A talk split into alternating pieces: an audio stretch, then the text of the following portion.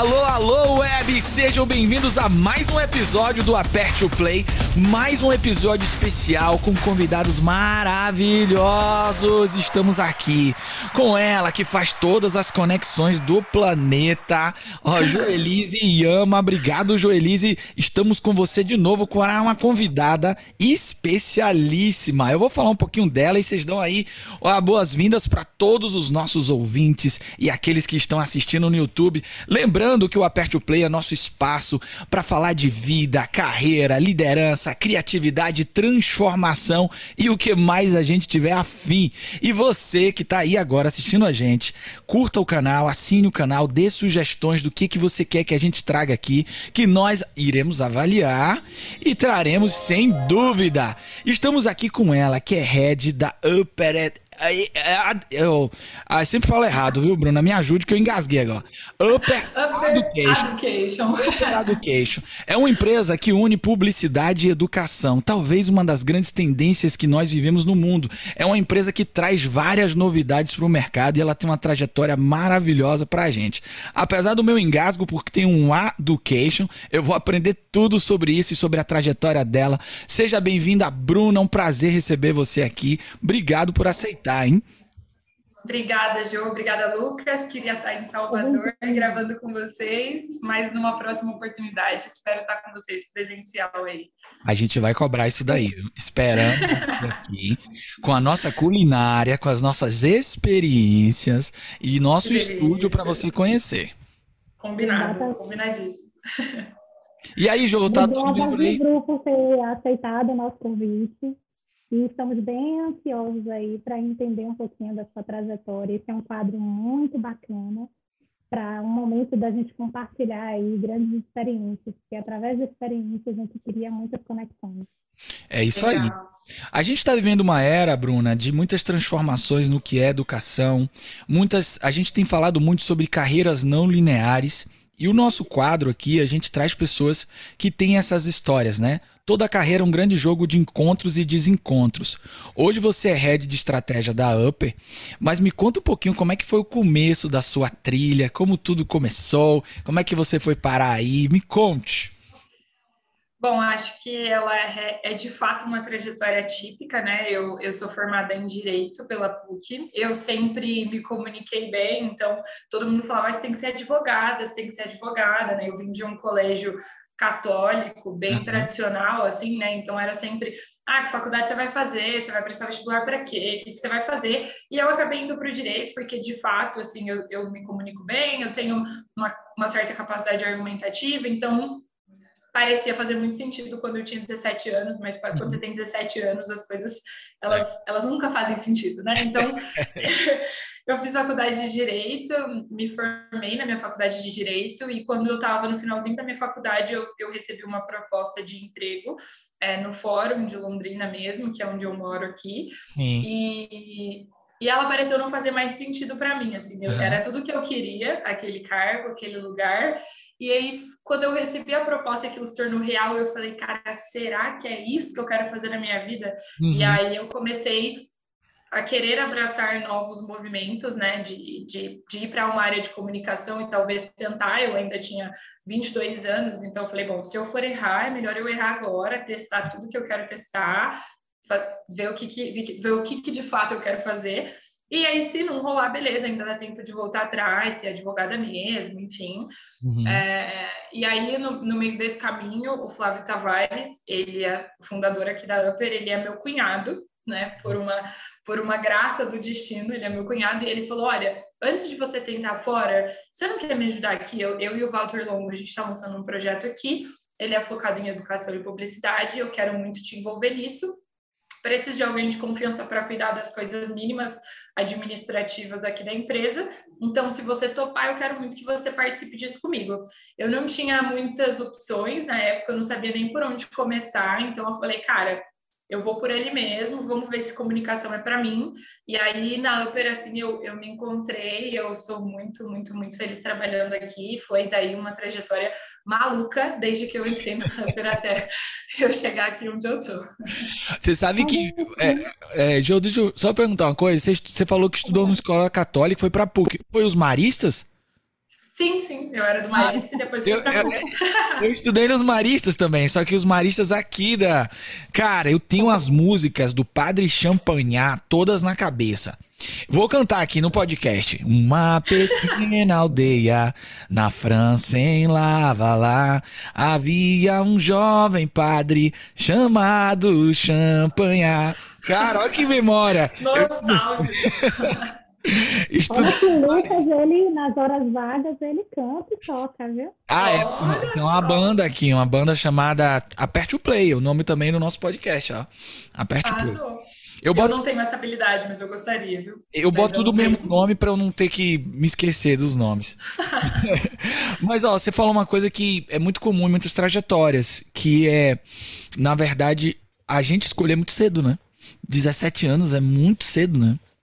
É, acho que a gente acaba decidindo pelas aptidões que as pessoas veem em nós. Eu vejo isso em muita gente, assim, né? Então, se você vai bem em matérias de humanas, todo mundo fica tentando te empurrar os cursos que, teoricamente, dão mais dinheiro nessa área. É, se você é bom em biológica, todo mundo fala, cara, vira médico. É, e aí as a gente é adolescente, com 17 anos, você é. não tem ideia do que está acontecendo, você só quer ganhar dinheiro, porque todo mundo está falando para você que isso é importante, e você vai indo nessa onda. Mas eu acho que a uhum. faculdade foi muito mais para mim uma escola de vida do que uma escola de direito. Assim, eu aprendi muito, mas eu aprendi pouco do que eu gostaria de aplicar na minha vida. Assim, só que ela foi uma fase extremamente importante para eu aprender sobre pessoas, sobre mim, enfim. Então, eu acho sim que a faculdade é um momento super especial. Mas acho que as pessoas têm que ser cautelosas com as decisões que elas tomam uhum. e com as motivações, né? Se a é. sua motivação for se formar para ganhar dinheiro, provavelmente vai ser frustrante a faculdade para você. E isso é uhum. sem dúvida, assim. É, e até mesmo para a produção de sentido pessoal, né? Porque às vezes as escolhas são frutos de fatores que não é o empoderamento da pessoa, né? Tem o que a gente chama de projeto parental, que às vezes os, as famílias influenciam. Tem aí, a, às vezes, o que o mercado tá falando em determinada época, ah, tem que fazer tal coisa. E aí, com essa ideia de que as carreiras no passado precisavam ser mais rígidas, as pessoas se sentiam presas e com a responsabilidade de ser aquilo que estudou. Mas hoje a gente é. vive uma era da não linearidade, que eu acho que é muito do que a sua carreira já mostra de cara, né? É não linear. Exato. É não linear. Exato. E acho que, na verdade, assim, eu sou. Você, vocês vão perceber isso durante o podcast inteiro, então já vou dar esse spoiler. Eu sou uma pessoa de pessoas, e é por isso que eu tô onde eu tô agora, assim. Uhum. E eu acho que, no fim das contas, o que a faculdade mais me ensinou foi sobre pessoas. Eu conheci muita gente, gente de todo tipo, participei de todos os projetos que eu podia participar para que eu pudesse ter contato com as pessoas. Então, me ensinou muito sobre as outras pessoas, me ensinou muito sobre mim mesma. Né? Então, durante a minha trajetória, eu tive contato com diferentes áreas, com diferentes problemas, com diferentes dores. E no fim, eu entendi muita coisa sobre mim, Sim. entendi muita coisa sobre a minha fé, que também é uma parte muito importante da minha trajetória.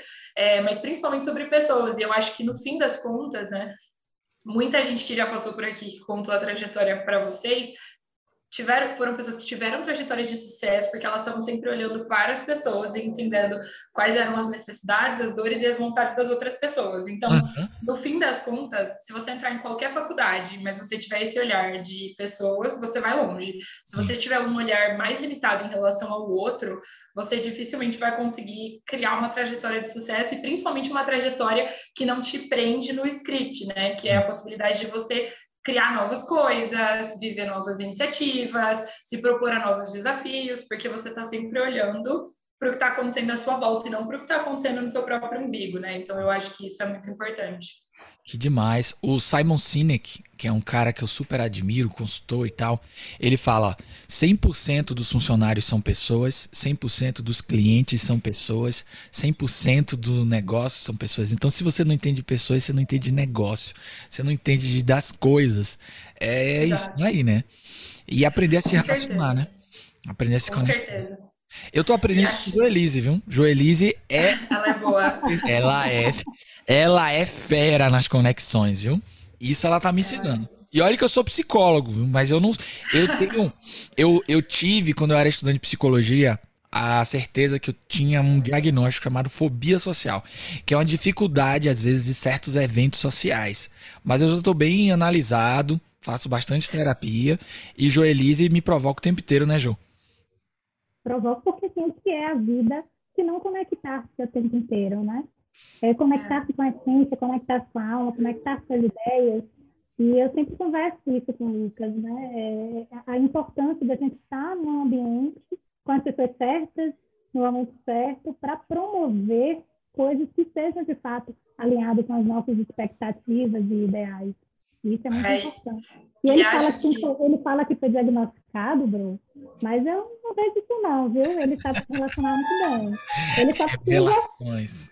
É, ele só precisa se empoderar disso. Uhum. Eu acho que uma das principais coisas que eu aprendi nesse processo é que as pessoas, elas são diferentes e, e a conexão com as pessoas, ela não precisa ser ela não precisa ser direta, eu não preciso ser simpático para me conectar com as pessoas. Eu preciso entender o que eu resolvo no mundo e o que as pessoas precisam que eu resolva. E aí esse é um ponto muito importante para você criar é, essa visão sobre pessoas no mundo. É tipo assim, que problemas eu resolvo e que problemas o mundo precisa que eu resolva. E aí o mundo são pessoas. E aí se o seu forte não for ser simpático, se o seu forte não for é, sei lá, conversar ou vender, tá tudo bem, desde que nos seus bastidores você esteja fazendo algo que agrega para outra pessoa que está precisando daquilo. Porque se o que você tem para oferecer ninguém quer, é muito difícil você estabelecer uma conexão ali, sabe? Então eu acho que as conexões elas são extremamente importantes e quanto mais simpático você for no processo, melhor. Mas principalmente empático. Quanto mais empático você for de olhar para o outro e falar, cara, qual é o problema dele que eu posso ajudar a resolver? É, menos sucesso você vai ter nas suas conexões, porque às vezes elas vão ser muito unilaterais e é tipo, ah, o que eu quero ou só o que eu posso dar e eu não estou olhando tanto para o outro. Uhum. Então, eu acho que essa, essa visão, assim, foi o que mudou muito meu jogo, de entender que tem dias que eu não tô afim de ficar conversando com as pessoas, mas eu posso resolver o problema delas mesmo assim, sabe? É isso aí. E acho que isso é importante. Isso, isso foi o direito que me ensinou, isso, isso eu posso dizer que foi a faculdade de direito.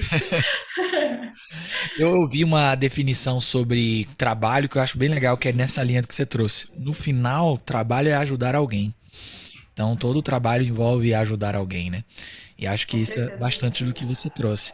E agora eu tive um insight, né? Agora eu entendi, meu tic-teco leva tempo, mas ele entende, ele se conecta. O education é advertisement, right? Yes. Yeah. Advertising mais education. Agora! entendi tudo! Então veja, você também entrou numa, num universo que é um universo bem atual, novo, né? Que deve, que é uma comunicação, a maneira de se comunicar nos negócios, que também transmite conteúdo, transmite informação. Como é que foi isso? Sair do direito é uma área também muito forte de informação, conhecimento, mas para uma área em que a transmissão do conhecimento através dessas estratégias é o core business, é o principal, né? É, cara, foi uma transição, é, ela foi abrupta, e aí eu costumo dizer que quando a gente está trabalhando com educação, a nossa vontade de aprender tem que ser 200% maior do que das outras pessoas, né? Então, a gente foi para esse lado, né? Na Upper, a gente tem como objetivo utilizar a educação como uma ferramenta de publicidade, então a gente vê hoje muitas marcas de pessoas crescendo fazendo isso, né? Então a gente tem, por exemplo, o Primo, é, quem não conhece o Primo é o Thiago Negro, a marca dele ganhou força por causa da educação e do potencial transformador que a educação tem para ele. Então o uhum. Walter é, e o Flávio, que são os nossos sócios fundadores, eles tiveram muito esse insight de que as marcas eventualmente precisariam entrar nessa mesma cena e de que talvez a entrega de valor através da educação fosse a próxima onda da publicidade, assim, e com o uhum. tempo essa teoria ela foi se confirmando. Uau. De que, de fato, entregar conteúdo de valor ensinar as pessoas sobre o seu propósito transformador massivo, ele é uma ferramenta de publicidade incrível, ele agrega valor para a sua marca, ele faz o seu nome se tornar conhecido e faz as pessoas saberem o que você faz. Então, a Upper, ela nasceu com esse objetivo, né? E a gente, e a gente tem ido nessa, nessa nessa linha do education aí, é, os nossos projetos são projetos muito legais que agregam muito valor para as pessoas e aí eu costumo dizer que eu fui a eu fui a cobaia da Upper, assim, eu aprendo sobre tudo que a gente tenta vender, porque de fato faz muito sentido para mim. E aí a Upper, depois de toda essa trajetória que eu tive no direito, foi o que me colocou num lugar de aprendiz eterno, assim, e, e desse lugar eu não pretendo sair porque eu gosto de aprender sobre essas coisas, é bem legal. E o que, que você teve que abrir mão, assim, porque você saiu do direito para uma carreira diferente, e aí qual foi o primeiro cargo, como é que foi essa trajetória, assim? Cara, eu acho que se você me permite, eu queria voltar um pouquinho na história e contar ah. um pouco sobre como foi minha trajetória no direito, porque ela é extremamente importante para isso, assim, né? É, então, quando eu estava na faculdade, rolava uma pressãozinha, assim, dos meus pais, né? De tipo, ah, quando você vai fazer estágio, você tem que começar a trabalhar. E aí, é, também peço licença, mas eu, Deus é, é uma figura muito importante nessa história, né? Eu comecei a falar, Deus, eu preciso que você me leve para os lugares certos, porque eu ainda não sei aonde eu vou chegar lá no final. Mas Sim. aí, se você for me falando qual é o próximo passo, eu sei que uma hora eu vou chegar lá, né? E isso foi extremamente importante, assim. Então, o primeiro estágio que eu consegui, ele foi na Defensoria Pública do Estado, e a gente atendia pessoas, a gente defendia, né, pessoas que estavam presas em regime fechado. Então, elas tinham cometido crimes, tinham sido condenadas e a gente atendia, prestava uma advocacia do Estado para elas, para garantir os direitos básicos delas enquanto elas estavam nesse lugar, né? Uhum. E aí eu, eu era estagiária lá e, e eu aprendi muito, assim, é, porque eu tinha que olhar para essas pessoas, para além do que elas tinham feito, Nossa. e entender que elas eram seres humanos, né? Como todos nós, e isso Caraca, me colocou. Isso, cara, muito difícil é... esse cargo aí, viu? Não, era, era, era desafiador, assim, porque a família da pessoa chegava ali é, desolada pelo que a pessoa tinha feito, mas principalmente pela situação em que a pessoa estava, porque o nosso Sim. sistema carcerário brasileiro também é bem complexo. Então, é, você tinha que se colocar numa posição de empatia com aquela pessoa, de entender que você não é melhor do que ela, você só está numa posição diferente da dela naquele momento, né? Então, é, a gente tinha que atender muita gente em situação de extrema vulnerabilidade social, que não tinha condição de pagar por um advogado. E ali eu acho que foi minha primeira escola da empatia, assim, uhum. que era, Bruna, você é uma, uma aluna da PUC que estudou no Marista a vida inteira, você não tem um lugar de fala nessa situação, você vai atender as pessoas com o melhor que você tem e oferecer para elas o melhor que você tem para oferecer, né? Então, acho que ali foi a minha primeira escola da empatia. E aí, num segundo momento, quando eu mudei de estágio para outro lugar, eu comecei a trabalhar no juizado de violência doméstica e familiar contra a mulher. E aí foi uma outra. Trabalhou com coisa leve, mas meu Deus. Só tranquilidade. Então é, lá foi né? A minha segunda escola de pessoas. Assim, eu trabalhei em dois, em dois lugares envolvendo o juizado. Eu trabalhei primeiro no atendimento ao público, né, no cartório. Então, eu atendia a galera ali no balcão que precisava de informação, que precisava de é, socorro. Às vezes, as mulheres apareciam lá, tipo, pessoal, socorro, me ajuda. E a gente tinha que fazer o que a gente pudesse fazer para ajudar aquela pessoa é, dentro da situação de vulnerabilidade que ela estava. E aí depois eu fui trabalhar do outro lado com a juíza, então eu ajudava ela nas decisões e etc, e assessorava ela ali.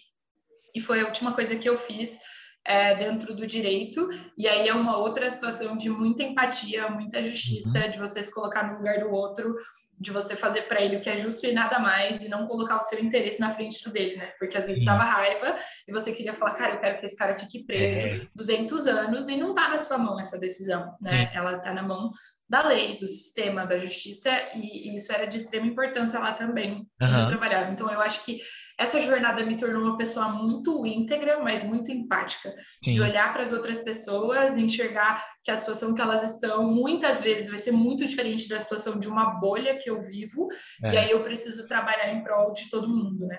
Sim. Então, quando eu cheguei na Upper e a gente tinha uma visão de publicidade, educação, era uma coisa muito mais leve, muito mais tranquila do que o que eu trabalhava antes.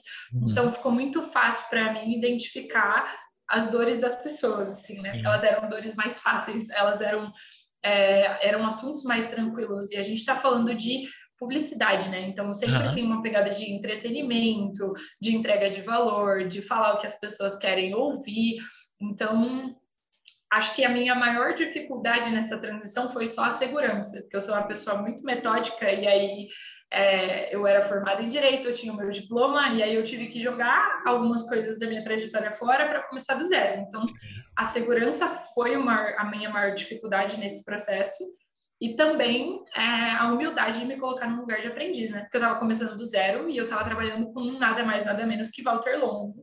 Uhum. Eu tinha que aprender e tinha que aprender muito e eu aprendo com ele, por exemplo, até hoje, todos os dias que eu converso com ele por cinco minutos, assim. A cara, ele gente. É, é, ele é, Aristóteles, cara... ele trazia, ele traz uma seguinte frase: o que temos que aprender, aprendemos fazendo. E foi o que você fez. É, ah, e você, você passou por experiências muito duras, assim, né? De, de... É, essa da violência contra a mulher, é, eu imagino que você citou aí, as pessoas chegavam pedindo ajuda, né, no balcão, né? Devia ser uma coisa assim. Ah, e, e, e, a situação de tão vulnerável, porque as, nem todas chegam até o balcão. As que chegam deve ser já que a situação é muito difícil, né? Exato, eu acho que foi uma das experiências mais transformadoras da minha vida, na verdade. Essas duas que eu vi até aqui, né? Uhum. Pouco tempo de vida, mas até aqui eu acho que foram duas experiências muito marcantes para mim em relação a pessoas, assim, que é, é, por exemplo, atualmente no Brasil a gente está falando de publicidade, de educação e todas essas discussões são relevantes, mas a gente tem um contraponto de 60 milhões de pessoas no Brasil que estão em situação de miséria hoje. E a gente não pode ignorar esses fatos, né? A gente não pode ignorar o que as outras pessoas estão vivendo. Então, claro que eu estou fazendo o meu trabalho dentro das minhas áreas de atuação, mas enquanto eu estou fazendo o meu trabalho, esse olhar para outras pessoas que vivem realidades diferentes, ele tem que estar tá aguçado, né? A gente não pode esquecer do que está acontecendo ao nosso redor e acho que foram coisas que me trouxeram essa consciência e que me fizeram entender que uma situação que é clara pode ter diferentes interpretações para diferentes tipos de pessoas em diferentes situações, né? Então, às vezes a situação de violência doméstica é óbvia para uma pessoa, mas para quem está dentro dela, às vezes a gente tinha que explicar, né? Tipo, uhum. olha, o que você está vivendo é uma situação de violência doméstica e você precisa fazer algo a respeito disso. E às vezes a pessoa não tinha nem noção disso, né? Então, essa coisa que hoje eu trago para a área da comunicação, de você trazer consciência para a pessoa dos problemas que ela está enfrentando, foi uma escola para mim, de fato. Eu aprendi muito sobre isso, né? Que é, eu, eu quero causar transformação, mas primeiro você precisa entender é o problema que você está vivendo e ficar consciente dele, né? É uma coisa que acho que minha câmera ficou off aqui, mas estão me ouvindo, né? Sim, sim. Você falou uma coisa muito importante aí que eu é, queria ressaltar enquanto eu me conecto aqui. Foi sem querer que eu desliguei. É, eu falo sempre que todo líder, todo educador, todo mundo que trabalha de certa forma influenciando pessoas tem que ter essa consciência desse abismo social que nós vivemos. Porque qualquer das nossas atuações vai ser uma atuação que circunscreve, que está dentro desse universo. Eu acho que você falou uma coisa muito importante aí, muito legítima e que eu acho que você aprendeu em termos práticos, num contexto muito duro e difícil, que você, de certa forma, falou agora que você leva isso para os lugares que você atua, né?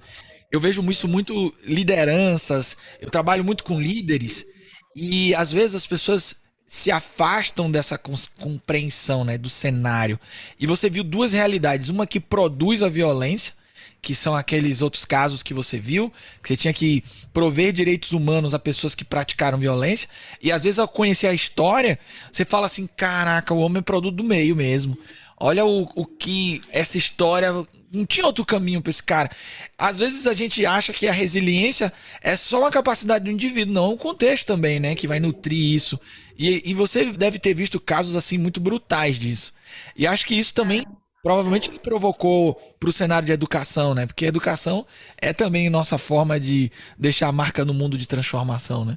Viajei. É, eu acho, não, né, mas eu acho que é exatamente isso, assim, a gente precisa entender que, de fato, o contexto tem um impacto muito grande nas ações do indivíduo, eu acho que eu nunca retiro do jogo a discussão sobre a autorresponsabilidade, né, então, eu sou responsável pelas atitudes que eu tomo e se eu tenho noção do impacto que a minha que a minha atitude vai ter no mundo, eu tomo muito mais cuidado com as atitudes que eu vou ter. Então, é. claro que aqui não é uma discussão de eximir da culpa as pessoas que cometeram crimes brutais, mas é, é a gente colocar um pouquinho no lugar dessa pessoa e saber como é que a gente pode transformar a vida dela então, né? É aquela coisa, não me traga um problema se você não vai me trazer uma solução melhor. Então, Sim. a gente tem vivido tempos assim, né, em que a gente eu vou, eu vou dar um exemplo bem drástico aqui, né? Mas assim, a gente está falando muito mais do quanto dentro do ambiente da família a gente tem que ser acolhedor e quando os nossos filhos erram, a gente tem que entender. E do outro lado, quando o indivíduo erra com a outra pessoa, a gente fala, não, a gente tem que afastar, reprimir, matar, acabar com a vida dele. E acho que no fim das contas, o que a gente precisa na vida é um equilíbrio, é, é acolher as pessoas e, e não significa que elas não vão pagar pelo que elas fizeram, mas acho que é, é, exatamente o que você falou, é a gente ter consciência do abismo social em que a gente vive uhum. é, e ter consciência de que a gente está caminhando para abismos sociais cada vez maiores e a gente precisa fazer algo a respeito disso, né? Então, hoje, como é que essas coisas impactam nas minhas decisões? Acho que impacta na minha liderança, né? Hoje eu sou head de uma área aqui na Upper, então impacta na minha liderança. Às vezes eles falam que eu sou até mole demais, eu tenho que dar uma apertada, porque eu, eu, eu realmente gosto de me colocar no lugar da outra pessoa, uhum. mas também acho que o que eu tenho aprendido nesse último ano aí é que me colocar no lugar dela é puxar ela para a melhor versão que ela pode ter. Perfeito. E aí acho que esse foi o contraponto que o ambiente corporativo trouxe para mim, assim. Uhum. E acho que um outro ponto que vem para o lado da educação, assim, é a gente entender que o mundo está mudando, que as pessoas precisam aprender sobre as mudanças que estão acontecendo no mundo e que quanto mais a gente disseminar esse conhecimento para todo mundo, mais longe a gente vai como sociedade. É por isso que a gente tem provocado muito as marcas e empresas a falarem sobre o que elas sabem, assim, né? Você tem um conhecimento, você tem um propósito, você é a pessoa que mais tem conhecimento sobre o tema que você trabalha. Uhum. É, empresa X que fala sobre sustentabilidade, pô, você sabe muito sobre sustentabilidade. E se a gente não aprender a ser sustentável, o mundo vai acabar. E então, por que você não ensina as pessoas sobre sustentabilidade? Olha como vai ser legal se todo mundo do mundo decidir compartilhar com o mundo aquilo que sabe, né? Então, eu acho que o Caraca. conhecimento aliado à publicidade foi uma chave que virou para mim de transformação mesmo, assim, de como que a gente faz para mudar o mundo que a gente vive com conhecimento, sabe? Entendi. Cara, você falou muita coisa legal agora aí, viu? Muito profunda. Isso não é tão comum, né, nas, nas instituições que atuam com a educação. Isso me lembrou um vídeo que eu assisti, eu até estava procurando aqui uma borrachinha para fazer representação, que dizia assim, aqui são os professores, né, é o modelo tradicional de educação que nós temos hoje, e aqui são as empresas que querem fazer a diferença. E aqui é o mundo com constantes transformações. E eu vou parar por aqui, porque se eu me alongar, isso pode romper e não vai ser bom para mim, né? É. Esse rompimento. E assim é a vida. As coisas ainda estão aqui. E precisamos de empresas com esse mindset transformado para que essa borracha ela não se rompa. Sim. Né? E assim, é, foi muito interessante, muito é, elucidador que você trouxe. Né? a gente certeza. entender o contexto e você estava com dois prismas, que era a pessoa que passa pela circunstância e quem causa. Então, você teve a oportunidade de observar essas duas pessoas e eu tenho certeza que na outra você, como head de estratégia, nas estratégias que você monta, é muito baseada nessa escola de empatia que você acabou adotando ao longo da sua jornada. Né? E aí trazendo estratégias que são extremamente assertivas para que eu, como entusiasta da aprendizagem, é, essa, essa, essa alternativa e essas estratégias sejam mais eficazes, né? Uhum. Que demais. Bruna, eu dou aula de gestão para na Universidade Federal aqui.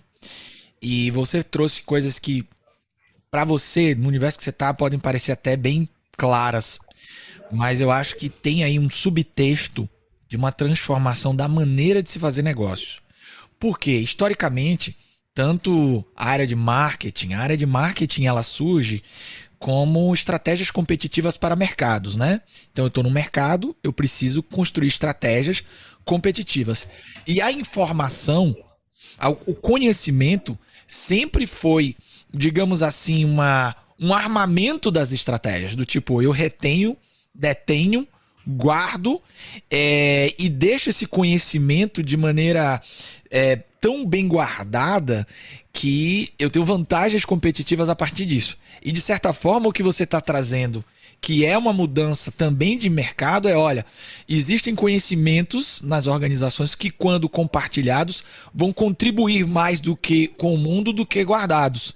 Portanto, vamos, vamos abrir essa caixa que fica guardadinha aí para construir novas formas de pensar as empresas. É isso que eu refleti aqui ou não? Lucas, eu acho que é exatamente isso. Assim, eu acredito que, é, infelizmente hoje, infelizmente não, felizmente pra caramba, a gente vive num mundo que dificilmente alguém não está fazendo alguma coisa que talvez seja melhor do que você. É, e talvez alguém vai ser melhor é. do que você em alguma coisa. E é. isso é, isso é óbvio, isso é tranquilo. Eu acho que a consistência hoje é melhor do que a novidade, entendeu? Porque a gente tem visto muitas empresas quebrarem porque elas estão tentando inovar, inovar, inovar, inovar, inovar, e elas não conseguem ser consistentes naquilo que elas acreditam. Sim. Hoje as marcas que a gente vê de maior exponencialidade, as maiores marcas do mercado, são marcas inovadoras, mais consistentes e que se mantêm fiéis aos propósitos delas, né? E uhum. eu acho que essa é uma palavra importante. É o que qual é a diferença que você quer causar no mundo? Se você está causando, faça isso de maneira consistente para que você ganha cada vez mais espaço. Então, um, uhum. é uma ilusão a gente achar que a gente faz uma coisa incrível e que ninguém nunca vai chegar a essa conclusão que a gente vive no mundo da informação. Uhum. A gente está navegando pelo metaverso, a gente não vai deixar de ter uma ideia é, de negócio. E eu acho que, em segundo lugar, a gente aqui na Upper é um ecossistema, né? A gente é um ecossistema. E por que, que isso é extremamente importante? Porque hoje a gente consegue abrir braços de negócio que a gente não seria capaz de fazer sozinho, que a gente não teria esse braço, mas eu vou lá e me plugo alguém que faz isso melhor do que eu. Entendi. E por que, que eu acho que nesse caso a vantagem competitiva é um grande inimigo quando você guarda suas informações? Porque você perde de encontrar parceiros estratégicos muito importantes para o seu negócio. Cara. Então, cara, o meu plano de expansão é começar a produzir conteúdo. Aí eu, eu não sou bom nisso. Daí eu vou ficar patinando até eu ficar bom nisso? Não, eu vou abrir para as pessoas. Eu vou falar, pessoal, meu plano de negócio é começar a produzir conteúdo. Tem alguém aí que produz conteúdo e que quer fazer isso acontecer junto comigo? Então, a Upper, por exemplo, é, eu tenho muito orgulho de falar isso. A gente é um grande ecossistema. Eu aprendo com uma porrada de gente que faz melhor do que eu o que eu me proponho a fazer. E não tem por que não ser. Eu não tenho por que é, deixar de abrir algumas vulnerabilidades do meu negócio para aprender com outras pessoas. Porque se eu guardo todas essas informações para mim, eu vou ficando fechado num mercado que aí eu vou fazer uma aposta aqui para vocês, que eu aposto que vai se tornar um mercado de ecossistema de negócios. Assim.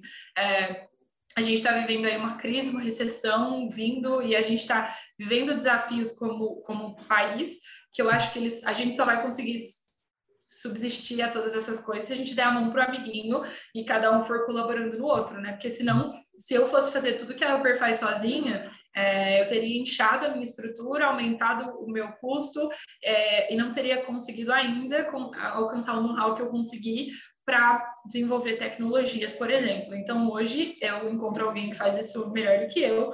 Eu falo, cara, vamos fazer junto aqui, vamos unir forças e aí os dois saem ganhando? Cara, ótimo. Só que se a gente fecha aquele business plan, coloca uma senha, guarda numa base do drive, não deixa ninguém entrar, não compartilha os lugares para onde a gente está indo, é uma jornada muito solitária, né? A gente vai é. sozinho. Então, aqui a gente costuma abrir os nossos planos e perguntar quem quer vir com a gente. Se quiser vir, as portas estão abertas. A gente não tem problema nenhum de compartilhar é, os nossos ideais, porque a gente realmente acredita nesse poder de ecossistema. E aí, se alguém roubar a minha ideia e fizer igual, cara, parabéns, tomara que dê certo. Eu não acho que essa pessoa vai tomar um lugar que era meu. Eu acho eu que ela só que evoluir. Vai... Nesse aí, nesse esse último exemplo seu, eu tenho que evoluir. Eu preciso. Joelise deve estar tá dando risada por dentro, porque tudo que você falou, Joelise fica repetindo para mim. Eu confesso, Bruna, que assim, tem uma mentalidade que eu admiro pra caramba, que é essa mentalidade do compartilhamento que você está trazendo, que é genial, é genial. É da nova economia, é da maneira de pensar, mas levei tropeços na vida, levei rasteiras, levei aprendizados, tive situações em que isso aí que se aconteceu e esse sentimento fica meio, meio duro. Mas você tem toda a razão, eu concordo em número, gênero e grau. Joelise fica falando isso pra mim, ó. Vou até apontar para ela aqui. Ela já tá rindo aí de mim quando você tava falando. Olha, Lucas, eu não tô querendo mudar a sua mentalidade, não, mas acho que um ponto que é importante esclarecer aqui é assim, ó, vamos lá. É, o jeito da Upper de fazer education, ele tá no nosso DNA. A gente faz education, a gente criou esse termo. É, quanto mais pessoas falarem sobre education e fizerem education, mais education vai se tornar conhecido. É. E aí, pô, a, a, origem disso somos nós. E por isso que é importante a autoralidade nesse processo. Que aí é, cara, eu criei uma coisa eu sou dono dela e eu vou compartilhar ela com o máximo de pessoas possível. E quando o máximo de pessoas possível estiver falando disso, elas vão estar falando de mim. Então, não estou dizendo também que é um movimento completamente altruísta. Aham. Tipo, ai, cara, É, peguem aí e ganhem dinheiro. Não é isso. Mas é assim, ó, cara, quanto mais pessoas falarem sobre o que a gente acredita, mais as pessoas vão fazer o que a gente acredita que pode de fato gerar transformação. E aí, cara, ponto positivo para todo mundo. Mas se no fim do dia as pessoas pesquisarem education ou as pessoas é, falarem sobre isso, elas vão saber que a Upper foi precur- precursora desse movimento. Então eu acho que, cara, é compartilhar, mas é compartilhar daquilo que você é autor e Perfeito. falar para as pessoas, cara, fica à vontade para se plugar a nós. Aí o cara vai falar, não, eu não quero me plugar a vocês. Eu vou falar, cara, tá tudo bem, mas aí todo esse ecossistema de soluções, de produtos que eu levei dois anos para construir, que eu tô construindo na broderagem e, e na sinceridade, você não vai ter. E aí tá tudo bem também, você pode tentar fazer sozinho. E, vai- e pode ser que dê muito certo, né? Mas quando a gente vai plugando forças e unindo pessoas a nós, companhias, empresas, etc., a gente vai ganhando uma certa exponencialidade que sozinho eu acho que ficaria mais difícil, né? Então, eu acho que também tem a ver com essa coisa do propósito disseminado aí. Tem toda a razão, toda a razão. O Joelise fala isso pra mim todo dia. E, eu, e ela tem toda a razão, e você tem toda a razão, e isso é demais. Foi ótimo, e foi ótimo, Bruna, você falar, porque só reforça para ele, né, a importância da gente compartilhar e estar disposto a novas experiências e novas conexões. É. Porque, assim, processos, tropeços, obstáculos, a gente vai encontrar, aham, sempre. A é, gente precisa, o que a gente vai fazer com isso? Né? com certeza, com certeza. Agora, Cara, agora. Bruna, eu quero te fazer, eu quero te fazer uma pergunta. Você falou sobre a construção de sua trajetória em relação a uma escola de empatia por conta né, de experiências vividas. Mas, de fato, o que, que te motiva a fazer o que você faz e continua motivando?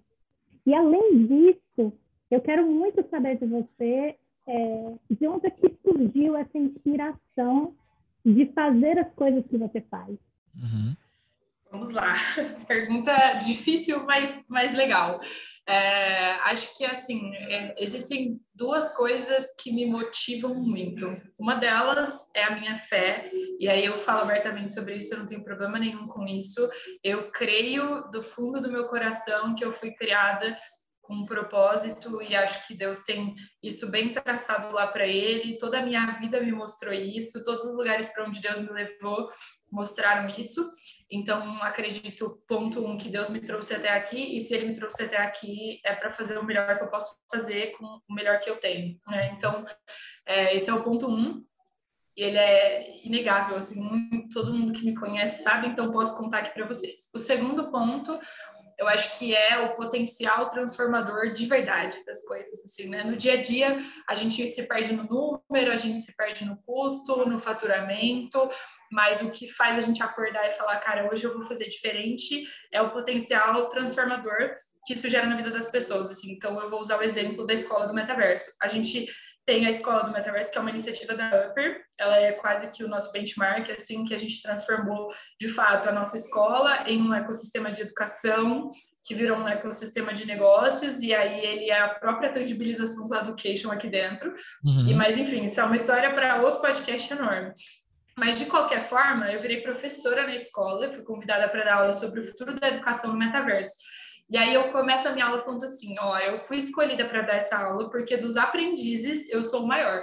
É, eu, eu, eu acho que se a gente está ensinando é, as pessoas sobre o potencial da educação, a gente precisa se colocar no lugar de aprender. E aí eu aprendi tanto nos últimos dois anos que eu me sinto em dívida com as pessoas. Assim, eu falo, cara, vocês precisam aprender sobre tudo que eu tô aprendendo aqui, sabe? Eu Uhum. me sinto em dívida de falar, eu tenho certeza que se você se colocar num lugar de aprender, a sua vida pode ser transformada, tudo que você faz pode se potencializar, você pode descobrir uma nova versão de você mesmo, que foi o que aconteceu comigo. Então, eu acho que tem essas duas coisas aí que me motivam. A primeira é a minha fé, certamente Deus me colocou onde eu tô e eu vou entregar o melhor que eu tenho para Ele. Mas, em segundo lugar, eu acho que é o quanto eu acredito na transformação que a aprendizagem pode gerar nas pessoas. E aí, se eu trago marcas, é, pessoas, empresas que estão junto comigo nesse propósito de mudar a vida das outras pessoas através da educação, é isso que eu quero fazer, sabe? Eu quero deixar claro é, como é que a gente pode transformar o mundo através das coisas que a gente sabe. Acho que são essas duas coisas as que me motivam. Uau, que demais! Você falou sobre mudanças na educação e talvez essa seja uma das áreas que a gente está vivendo hoje que mais precise de uma renovação, né? E você trouxe talvez uma perspectiva muito, muito interessante de, olha, sou uma aprendiz e sou uma aprendiz para sempre. E ao mesmo tempo você está dentro de uma, de uma empresa que talvez nos traga aí um grande horizonte de caminhos e trilhas para direções que a educação vai. Como é estar tá nesse primeiro estar tá nesse ambiente, porque eu, eu imagino que deva chegar muita coisa nova o tempo inteiro para vocês aí, né? Deve ser fórum disso, fórum daquilo, daí você vai uh, uh, uh, aprendendo que tá toda hora chegando uma coisa nova, porque é uma área carente também de, de mudança. Eu acho que é uma área que a gente está vendo agora. Somos testemunhas, aliás, eu não digo testemunhas oculares, eu acho que somos protagonistas de uma transformação na educação. Mas, ao mesmo tempo, eu imagino quanto de coisas você deve receber, de novidade, de o que, está rolando. E aí, me fala um pouquinho desse cenário, de estar tá nesse caldeirão aí. É, é, maluco, eu acho que é, é, a palavra é maluco. A gente passa o dia aqui, é, principalmente porque a gente está falando muito com empresas, e aí você descobre que tem realmente muitas empresas fazendo coisas muito legais e dá vontade de entrar em todos os projetos e ensinar coisas muito legais. Assim, eu acho que esse lugar de aprendiz ele é importante porque ele coloca a gente numa posição assim, ó, mais importante do que o que eu quero ensinar é o que as pessoas querem aprender, porque o que elas não querem aprender, elas não vão aprender, e é. ponto final. Então, eu acho que isso coloca muito em xeque a nossa estrutura de educação formal. Eu, eu sou fruto da educação formal, eu sou aquela pessoa que tirava nota alta, que nunca colou na prova. Para mim, foi extremamente importante, mas eu acho que principalmente na formação do ser humano que eu sou. Então, se existe outra forma de a gente formar seres humanos íntegros e capazes, eu voto nessa outra forma, porque eu não sei nada de química, matemática e física até hoje, e eu tô bem assim. Eu tô tranquila assim. Eu mas eu acho que Exatamente. Então, eu acho que, assim, claro, a gente está passando e protagonizando, como você disse, um momento de muita transformação. E nessa outra senda, a gente vem com uma discussão de se de fato eu não aprendi muita coisa e tudo que eu aprendi eu aprendi fazendo, tem outras pessoas que fazem isso muito bem e que podem me ensinar na prática como fazer, né? Então, principalmente as empresas que já estão fazendo isso. Então, a gente é assediado com projetos muito legais o tempo todo e a gente precisa sempre selecionar quais que fazem realmente sentido para a gente. Né? E, e também passa por um processo de conscientização do nosso cliente do quanto isso é importante e trabalhoso, que não é não é comum a gente está realmente pagando o preço do ineditismo de pegar na mão dos nossos clientes e fazer projeto por projeto acontecer do zero, né, e, e escalando isso. Então, é, a gente paga esse preço, mas eu acho que faz, vale muito a pena. E, de fato, a gente tem que acabar escolhendo os projetos que fazem mais sentido para que a gente consiga fazer isso com excelência e, e acompanhar tudo isso, assim. Mas, em relação a novidades, né, é, acho que, por exemplo, eu, eu, eu que dou aula de educação no metaverso, na, na imersão aqui que a gente tem, eu sempre falo que toda vez que eu vou pesquisar, apareceu uma coisa nova. E aí é, me surgem sempre duas preocupações quando a gente está falando de educação formal. A Sim. primeira é o abismo social que a gente já conversou. Uhum. Então eu posso chegar na solução mais inovadora do mundo, que hoje só o aluno que paga o maior preço de escola vai ter acesso, vai ter acesso. porque a tecnologia ela não é acessível para todo mundo. E aí o segundo ponto é que é, a gente ainda não chegou no plano melhor, entendeu? Eu acho que a gente, a gente tem lá a educação formal como ela é por causa do que a Joelise demonstrou ali para a gente. A gente tem aqui o nível em que as escolas estão e aqui o nível em que a inovação está. Então, puxa vida, existe um abismo entre essas duas e a gente está escalando a passos de formiga para que essas duas coisas se encontrem. Então, Cursos livres estão ganhando muita força por isso, porque você não vai gastar tempo tentando chegar por meios tradicionais em lugares em que outra pessoa pode pegar na sua mão e te colocar lá, né? Porque ela já trilhou esse caminho e ela pode te ensinar como chegar. Então, uhum. acho que aqui a gente vê muito esse abismo, assim, né? De, poxa vida, temos coisas inovadoras acontecendo e as pessoas ainda ainda estão indo para a escola aprender química, física, geografia. Fórmula de e elas saem. Fórmula elas sabem, e elas saem de lá tendo que escolher um vestibular para prestar, senão elas são linchadas pelas pessoas e falam que, ela, que, os professores falam que elas não vão chegar em lugar nenhum se elas não fizerem uma faculdade. Isso é uma mentira, isso não é verdade, né? É. Então, eu acho que, não sei, eu nem sei se eu respondi sua pergunta, porque eu entrei numa, numa confusão mental grande. Foi demais. Eu acho que eu também, como educador, e, e amo estudar educação, você trouxe várias coisas importantes aí. Você falou uma coisa que é hoje já comprovada, inclusive pela neurociência, de que a gente aprende aquilo que a gente quer aprender. Então, a gente precisa ter uma disposição para o aprendizado. O aprendizado ele precisa ter esse despertar.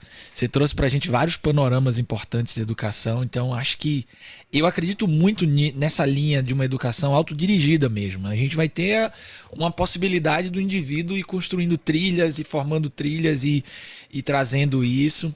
E, sem brincadeira, quando eu botei isso aqui na minha cabeça, a primeira coisa que eu pensei foi quando eu botei esse óculos VR, eu falei: Meu Deus, a educação vai se revolucionar. A revolução educacional começou de fato quando eu botei isso aqui e que eu entendi a qualidade que esses óculos VR atuais têm e o potencial de me levar para uma experiência. Porque, veja, toda, toda educação é experiencial. Nem toda experiência é educativa, mas toda educação é fruto de uma experiência. E quando eu botei o óculos, que eu entendi que tipo de experiência aquilo poderia me proporcionar, eu falei: caramba, é, a educação vai se revolucionar. Não tem outro caminho. Assim, Lucas, eu ouso, eu ouso até provocar aqui vocês a pensar que talvez toda experiência seja educacional em algum nível, assim, é, porque se o que eu, se o que eu aprendo é o que eu quero aprender, eu posso tirar aprendizado de qualquer experiência. E aí isso é muito louco, porque aí a gente está falando de fato de um lifelong learning, assim, que é eu aprendo enquanto eu ando, enquanto eu como, enquanto eu vivo, e a gente vive num mundo em que informações são ilimitadas. Então, por exemplo, hoje eu sou responsável pelo lançamento de todos os cursos aqui da Upper, de todas as nossas iniciativas de educação, e eu tô ali com o meu time, a gente está discutindo sobre um determinado produto, e aí a pessoa fala: não, mas e se a gente ensinar isso? Não, mas e se a gente ensinar por aquilo? E se a gente for por tal caminho? Eu falo, gente, calma, a gente precisa definir um só, porque de uma única experiência a gente pode tirar uma infinidade de, de lições de trilhas. Então, quando a gente está fazendo uma reunião com um cliente, por exemplo, a gente sai da reunião com um ecossistema de iniciativas todo pronto. Daí a gente fala, tá, mas calma, por onde a gente vai começar? A gente tem que escolher um para a gente começar por ele. E aí a gente sempre fica muito tempo discutindo o que de fato a gente vai tirar de aprendizado daquela, daquele tema, porque a gente vive num mundo de informação, a gente consegue ter acesso a qualquer informação do mundo a um clique de distância e agora com as novas tecnologias, a gente consegue viajar para qualquer lugar do mundo sem sair é. de casa. Então, isso é muito louco, assim. E aí as pessoas vão ficar cada vez mais seletivas em relação ao que elas querem aprender.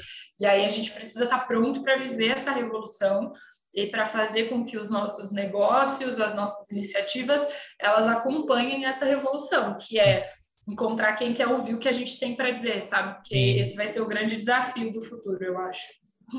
Eu gosto muito da, do modelo de negócio da AMPA porque eles não atuam só com dados, né? E, e a gente entende que existe um, um, uma construção do processo dentro dado e informação.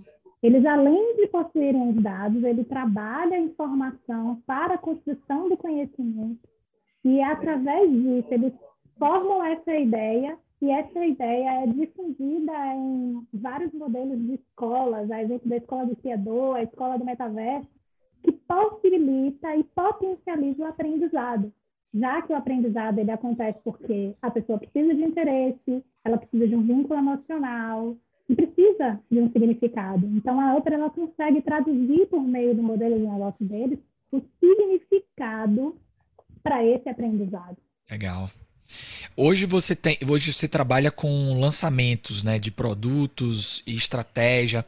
Como é que é lá? Você tem uma equipe? Como é que funciona a sua operação hoje, Bruna? É, eu tenho, eu tenho uma equipe de copies, designers, gestores de tráfego, um gestor de projetos que me ajuda a pôr ordem na casa, uhum. é, e a gente trabalha muito próximo das outras áreas, né? Então, a nossa operação hoje em Londrina é presencial, a gente tem bastante gente que trabalha em home office, mas a gente tem uma operação presencial também.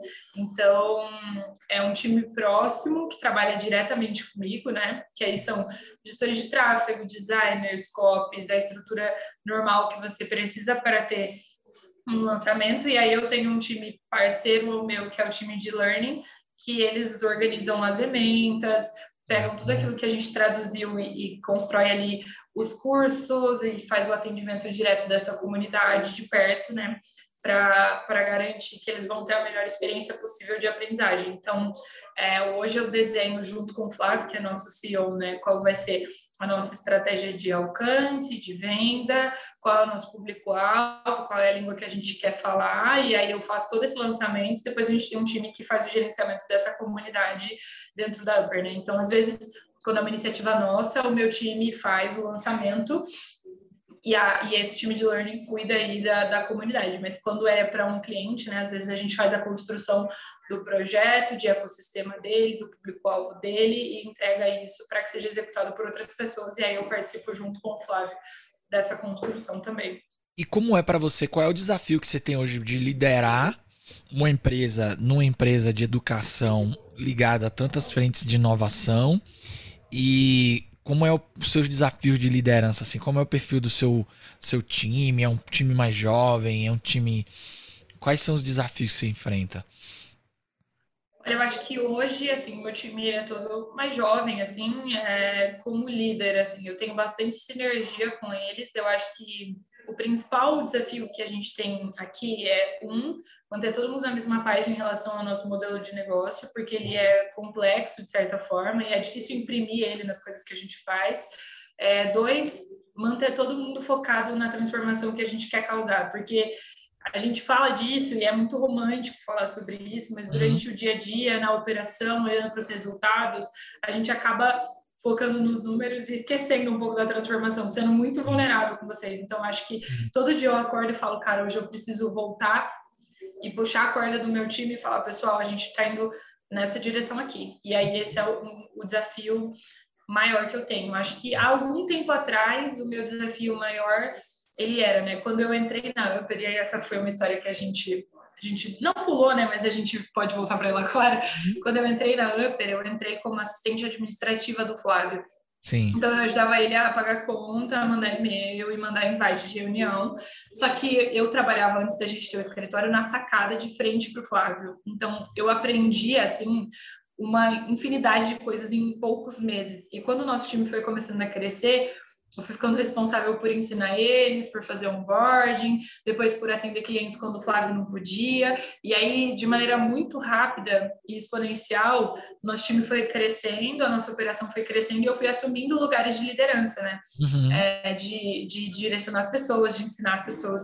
Mas eu tenho só 24 anos, então eu acho que o principal desafio foi é, imprimir essa autoridade, foi entender que eu era uma líder e aí começar a liderar de fato, porque antes eu ficava sempre com medo, receosa, falava que as pessoas não iam me respeitar, e aí isso foi um processo pessoal para mim, né, de, de entender que o tempo estava passando rápido, que as coisas estavam acontecendo rápido, que eu precisava me empoderar das informações que eu tinha, do conhecimento que eu tinha, uhum. é, e também ter humildade para para entender que tinham coisas que eu ainda não tinha vivido, que eu ainda não vivi na minha vida e ouvir as outras pessoas. Então, eu acho que como líder, meu desafio foi o crescimento rápido e como líder do meu time, que é ótimo, incrível e, e, trabalha super bem comigo, é só de manter todo mundo na mesma página em relação à direção que a gente está indo hoje, porque tem muita coisa acontecendo, as coisas estão mudando muito rápido, mas a gente precisa ter esse foco, sabe? Sim. Acho que é por aí. Cara, e que... É muito interessante o que, o que a Bruna trouxe. Uhum é, Lucas, porque a gente sempre conversa até sobre isso, que vou falar agora. Ela falou que trabalhava em frente à Flávia, né? Então, observava muito o que você aprendeu pela observação. E eu sempre converso com o Lucas, Bruna, sobre a técnica do espelhamento da NASA. Você mesmo sem saber, você fez a técnica do espelhamento, que foi nada mais do que viver uma atmosfera, criar um espaço de observação, porque você em algum momento seria colocada nesse espaço para atuação. Né? Uhum. E é muito importante a gente estar sempre atento, observando o que acontece em nossa volta e aprendendo a aprender a todo tempo. Sim. Porque a gente não sabe o que, que nos espera lá na frente, né? Você começou a sua jornada como assistente, mas observe onde você está chegando. É. Além de ser, das suas competências e habilidades, sem dúvida, existiu todo um processo de espelhamento, de observar e encurtar esse caminho. E isso é muito interessante Sim. e importante ser ressaltado. Exato. E demais, assim, você falou de uma, uma humildade que eu acho que é a palavra certa, que eu imagino que você nem deva gostar de usar essa palavra, quando você fala assim, eu sei que tem coisas que eu, que eu ainda não vivi e que eu preciso ouvir. Porque a posição de liderança também é sedutora, né? Nesse aspecto. Muitas pessoas interpretam como a um lugar de privilégio e, não, e ao contrário, né? É um lugar onde a gente vai para servir aos outros.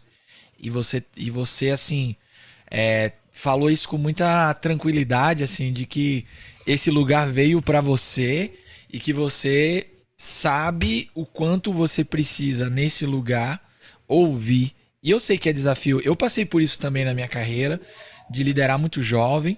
Foi muito difícil para mim, porque eu, no meu caso eu liderava pessoas muito mais velhas do que eu. E, e numa época em que ainda no, no ecossistema que eu vivia, a ideia de liderar estava muito associada a uma autoridade do conhecimento e uma autoridade da coerção, da imposição, daquela figura da liderança mais forte, sabe? E, e eu quebrei um pouco isso, assim. Isso trouxe prejuízos para mim na época, porque eu era visto, pô, Lucas é mais frágil, porque ele não não se impõe. A palavra que vem muito é assim, não se impõe. Mas não, era o exercício de ouvir, era imprimir uma nova forma de liderar que é mais saudável, que constrói é. mais do que diminui os outros. Eu acho que você falou muito, muito, muito sutilmente, mas é tão importante isso, tão relevante acho que existem, existem alguns desafios assim que eu enfrentei que eles nem foram internos. A Upper ela sempre foi desde, desde a essência uma empresa muito tranquila, muito relax assim, mas é, é engraçado assim como muita gente sempre me via como a secretária do Flávio. Era impossível a Bruna, uma mulher com 23 anos, estar ocupando uma posição relevante. Uhum. Então, de fato, assim, foi uma trajetória em que eu aprendi com sutileza a, a impor alguns, alguns, limites na tratativa das pessoas comigo, assim, mas eu sempre tive, e aí eu acho que foi isso que sempre me colocou nessa posição de liderança, eu sempre tive uma habilidade muito grande, uma clareza muito grande para falar. Então, é, às vezes as pessoas me perguntavam uma coisa e eu conseguia explicar com muita clareza o lugar para onde a gente estava indo, uhum. sem maiores dificuldades. Então, eu creio e posso estar enganada que essa clareza é o que hoje me coloca à frente desse time. Eu não sou especialista em tráfego, nem em design, nem em copy, mas duas coisas. Eu sou muito observadora e eu tenho clareza de onde a gente está indo. Então, eu não sei tudo que o meu time faz. Cada um deles é especialista em uma coisa e eu sou muito feliz por tê-los. Mas uhum. é, todos eles vêm para mim e falam, Bruno, isso aqui que eu estou fazendo tá levando a gente para o lugar onde a gente tem que ir? E aí eu aprendi muito disso com o Flávio e com o Walter. Assim, o importante para você liderar seu time é saber para onde você está levando eles. E aí cada um vai colaborar com uma parte do processo. E acho que esse segundo ponto da,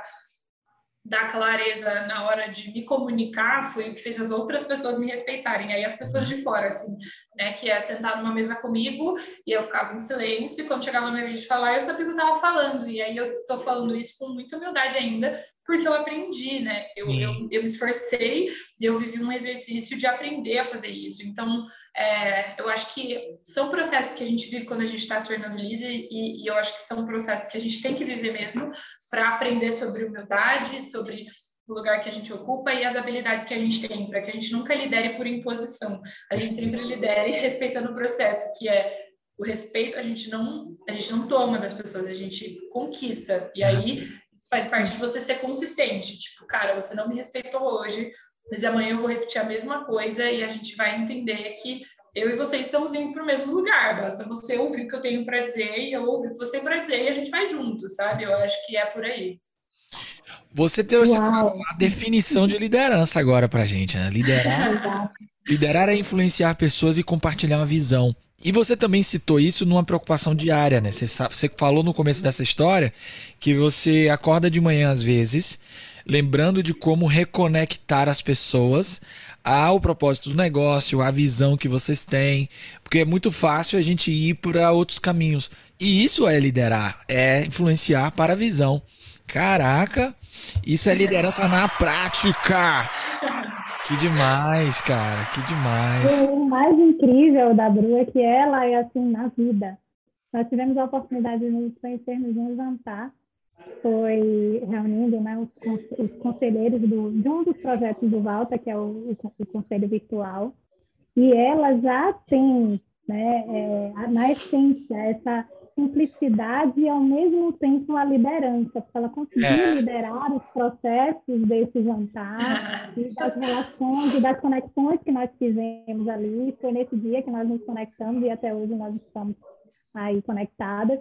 Mas, assim, é, e essa conexão veio muito, Bruna, justamente por conta, por conta dessas habilidades habilidades, dessa sua competência, dessa sua essência, da simplicidade, é, desse sorriso largo, é, dessa forma e dessa clareza. Ela tem uma clareza para comunicar e encantar que você não consegue desplugar. Sim. Entende? Então, assim, acredito que seja isso também, a mola que facilita a condução dos processos dela enquanto líder. Ah, e, e a gente, pelo, é, pelo fato de também e como professora deve ser essa mesma trilha, né? Professor é aquele que consegue tornar mais claro conceitos difíceis, né? Professor não é aquele do tecnês, né? Que dificulta a nossa, nossa linguagem. Opa, minha câmera fugiu.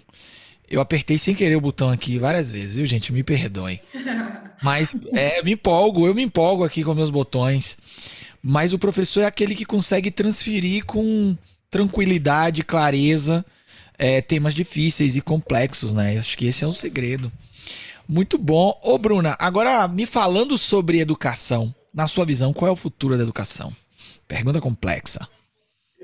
Pergunta complexa. Acho que para responder a sua pergunta, eu vou ter que abrir uma janela em que a gente ignora abismos sociais. Então, eu acho Sim. que se a gente não tivesse abismos sociais, o futuro da educação seria a experiência. E aí tá. eu acho que as pessoas é, por exemplo, comprovadamente em redes sociais hoje, os vídeos que mais bombam são vídeos que têm menos de quatro minutos, por exemplo, porque as pessoas elas não querem mais consumir horas de conteúdo, a não ser que seja um conteúdo que de fato agregue muito para elas, né? É, então a gente vive na era do TikTok e a gente precisa aceitar isso e trabalhar com o que temos em mãos. Então eu acho que. Como aceitar isso? Duríssimo no meu coração.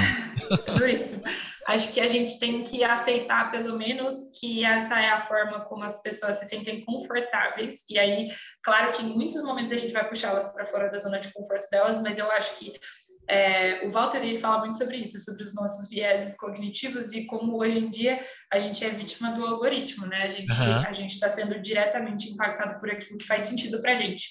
É, então eu acho que assim o futuro da educação ele vai ser uma formação humana, uma formação de conhecimentos gerais, uma formação que já se falava há muito tempo sobre negócios e empreendedorismo, e ela vai ser cada vez mais aberta para discussões do que faz sentido para as pessoas. É, uhum.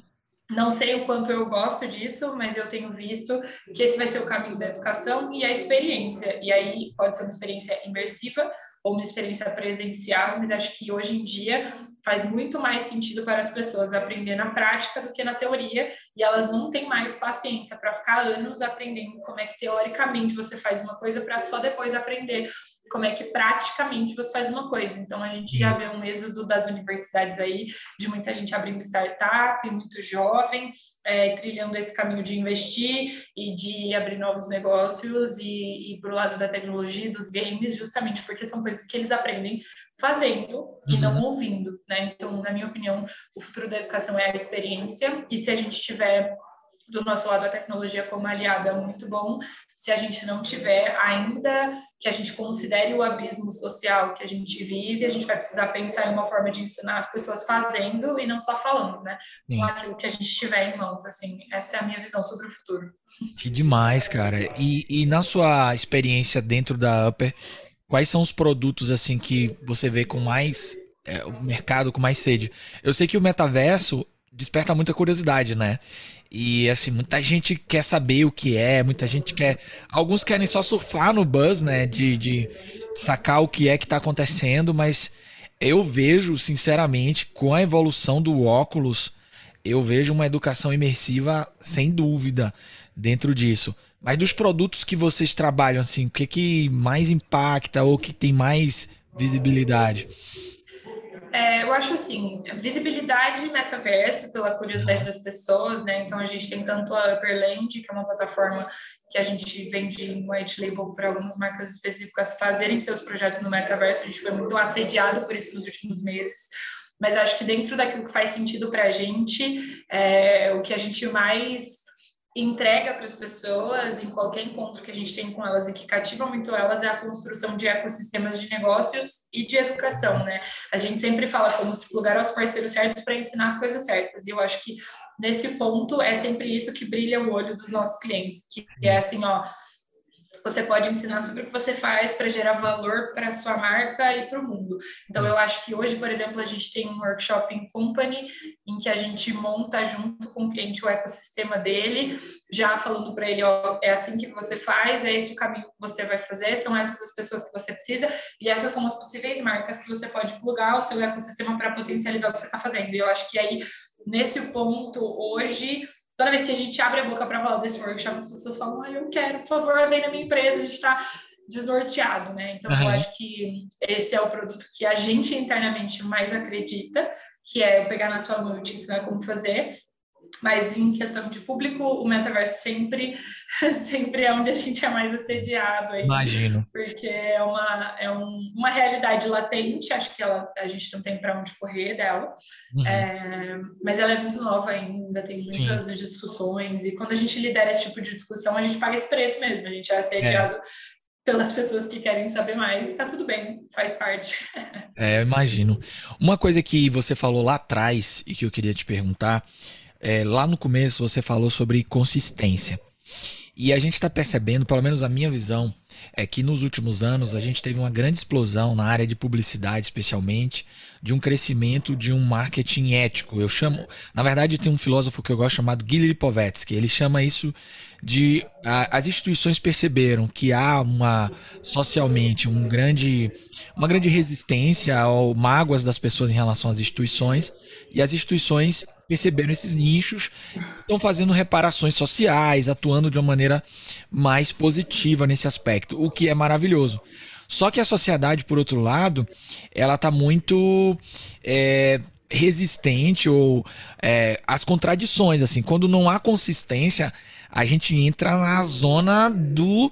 Eu tenho acompanhado algumas startups agora sofrendo no, no LinkedIn e tal. E primeiro porque essa geração mais nova bota a boca no trombone mesmo. Cita nome, sobrenome, quem foi, quem não foi. É, como é que você vê isso, né? Porque consistência requer um olhar muito para dentro do negócio, né? De você ter práticas e muito e outra errar todos vão também, né? Porque às vezes a organização não consegue controlar tudo internamente. E aí, como é que você vê isso, né? Eu acho que é exatamente o que você falou, esse é um processo interno. Então, assim, na minha visão, se você tiver uma consistência no seu propósito, uhum. é, você já está muitos passos na frente das outras pessoas. E aí eu estou dizendo assim, né? Então, eu vou usar de exemplo, é, vou, não vou colocar o nome, mas vamos supor Sim. que tem uma empresa que fale sobre sustentabilidade. Sim. Se ela for realmente consistente nisso e os produtos dela forem sustentáveis e as embalagens dela forem sustentáveis e ela se propor a ensinar as pessoas sobre sustentabilidade, provando por A mais B que aquilo faz parte da realidade dela, dificilmente ela vai sofrer uma rejeição. O que a gente vê é a rejeição às publicidades de campanha, né? Então, por exemplo, teve uma marca de cosméticos que fez esses tempos atrás uma uma super campanha de publicidade, gastou milhões para falar sobre maternidade era maternidade sem culpa, por exemplo. Mas a gente sabe que aquilo tem a ver com um movimento é, de, de momentâneo. E eu também não critico isso, eu acho que vale muito a pena. Mas as pessoas acabam criando uma resistência a isso porque não é uma causa um movimento que parte da essência, né? Então, uhum. eu acredito que a consistência tem a ver com o que você acredita ser um produto de valor da sua empresa e que aquilo está impresso em qualquer coisa que a sua empresa for fazer, né? Então, upper, que se todos os nossos, todas as coisas que a gente se propõe a fazer tem transformação através da educação, a gente está cumprindo o nosso propósito. E aí fica muito mais fácil acreditar na genuinidade das pessoas e das empresas. Então, eu concordo 100% com você, eu acho que o marketing, o marketing fake está sendo cada vez mais rejeitado pelas pessoas porque elas têm sido fãs da autenticidade. E aí eu acho que é por isso que o education ele pode ser um bom aliado para as empresas, né? Que é assim, cara, se você de fato acredita nisso, ensina sobre isso e prova por A mais B que isso faz parte da sua vida e as pessoas vão acreditar em você. Porque a educação ela é uma entrega de valor sem expectativa, né? Eu, eu tô te educando uhum. sobre uma coisa que eu sei e ainda que eu cobre por isso, é, é, eu, tô, eu tô te entregando algo que é realmente relevante para mim, tô abrindo minha caixa preta aqui com você, para que você entenda das coisas que são valorosas para mim. Então, eu vou dar o, o, exemplo do Thiago Negro de novo, que já foi um nome que eu citei aqui. Por uhum. exemplo, ele ensina no, no programa dele de investimento qual é o método de investimento que ele usa. E aí, poxa vida, como é que você vai duvidar disso? Porque os investimentos dele são públicos na bolsa. Se você é. quiser questionar, você pode ir lá e olhar. Então, eu acho que tem muita gente, por exemplo, que surfou uma onda do marketing digital e cresceu muito com pilares muito fracos. E aí, essas pessoas a gente vê que elas não estão mais no mercado hoje, porque falta essa autenticidade. Eu acho que com as marcas é a mesma coisa. Se você fizer campanhas sazonais para vender mais, dificilmente alguém vai acreditar que aquele é o seu propósito. Agora, se o seu propósito se mantém ao longo dos anos e faz parte de todas as suas iniciativas, ensinar sobre ele é só um plus para que as pessoas se conectem a você com mais consistência, né? E eu acho que paralelo a isso, somando, as empresas vão ter que aprender a lidar com a própria vulnerabilidade, porque quando eu entro nessas questões, eu me torno vulnerável. E aí as, a sociedade como questiona muito isso, ela vai ter que aprender a lidar com essas próprias contradições, né? Porque eventualmente eu posso estar falando de sustentabilidade, mas tem uma prática interna que alguma pessoa fez que não foi legal, e aí isso se torna público, e aí essa informação aparece, e aí vem a todas as consequências de imagem e aprender a tratar essas contradições, que vai ser uma coisa muito comum, né? É, com certeza. E acho que assim, é, a gente precisa entender também que esse tipo de rejeição e essa política do cancelamento, elas são inevitáveis. Qualquer bandeira que a gente levantar, a gente tem que sustentar. Só que não levantar bandeira nenhuma ao longo do tempo também vai ser insustentável, né? Então a gente já vê, por exemplo, hoje influenciadores que eles não querem se posicionar politicamente, eles são cobrados por isso. Porque as pessoas falam, cara, não tem como você ficar no meio do caminho. Então, ao meu, ao meu ver, ao longo do tempo, as empresas que não tiverem uma causa, e que não falarem sobre essa causa vão perder para as empresas que têm, porque ainda as empresas que têm, é, sendo sensíveis, elas pelo menos se posicionam, né? Então eu, eu vejo que é com muita sensibilidade que as pessoas vão se identificar, mais uma vez por causa do critério, do algoritmo, com pessoas que levantam as mesmas bandeiras que elas. E aí quem não levantar vai sair perdendo porque falta de posicionamento, entendeu? Então, eu acho que de um lado ou de outro, a entrega de valor é inevitável, assim. Que demais! Olha, cara, aprendi demais hoje, hein, Bruna? Trajetória maravilhosa, parabéns. Mais uma vez Obrigada. agradeço você. Olha que dia que eu tive, Bruna. Você tem uma trajetória linda. Você contou pra gente aqui muitas coisas importantes. Siga firme nessa trajetória. Parabéns. Eu queria pedir para você falar um pouquinho como é que as pessoas podem se conectar com a Upper, com você, como é que esse contato pode acontecer, as pessoas quiserem tirar uma dúvida, falar alguma coisa, aprender alguma coisa. E aí, me conte. Bom, podem se conectar Upper pelo nosso LinkedIn, a gente está como Upper The Education Ecosystem, eu acho, mas pode colocar só Upper que vocês vão achar.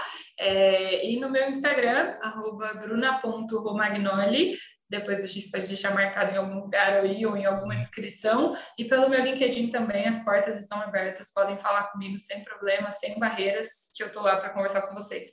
Eu entrei no flow total aqui, viu? Não vi o tempo passar, tava olhando aqui, eu, eu, eu fiquei aqui realmente fisgado totalmente. E olha que a gente não falou do metaverso, porque eu, é, eu estou entrando no metaverso, no meu avatar, e eu tô assim, doido. Eu não consigo ficar muito tempo ainda com óculos, porque é. É, me cansa, me cansa muito. Cansa. Eu acho que eu vou ficar meia hora. É o que, Jô? É, com toda essa. Com todo esse compartilhamento da Bruna, né? Eu, eu fiquei refletindo sobre uma frase que eu gosto muito, que ela diz assim, aprender é a única coisa de que a mente nunca vai se cansar, que nunca vai ter medo e que nunca vai se arrepender. Então, assim, eu achei incrível essa trajetória e aprendi hoje. Obrigada. Obrigada, Jo. Acho que eu quero encerrar com uma última frase, que ela é hoje abriu do meu Instagram, que ela norteia muito das coisas que eu falei aqui, que é uma frase de Albert Einstein mesmo, bem clichê, que ele fala, uma vez que você para de aprender, você começa a morrer. Então, eu acho que se o nosso combustível for aprender, a gente nunca vai ter medo de começar de novo, sabe?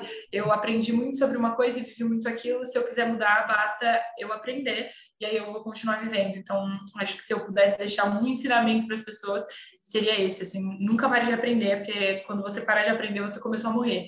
E aí já era. Caraca, eu não tenho mais nada a dizer depois dessa, Bruna. Obrigado, Joelise. Obrigado, você, a pessoa das conexões. Aprendi muito hoje. E você que tá vendo a gente aí, você já começou a morrer ou você está aberto ao aprendizado? Aperte o play na vida. Se gostou desse episódio, compartilhe, mande para todo mundo, escreva aqui nos comentários. Olha, não deixe de curtir o canal, se inscrever. Vamos difundir essa mensagem para a vida, para o mundo. Aprenda sempre esteja aberto. Um abraço e até a próxima. Obrigado, valeu!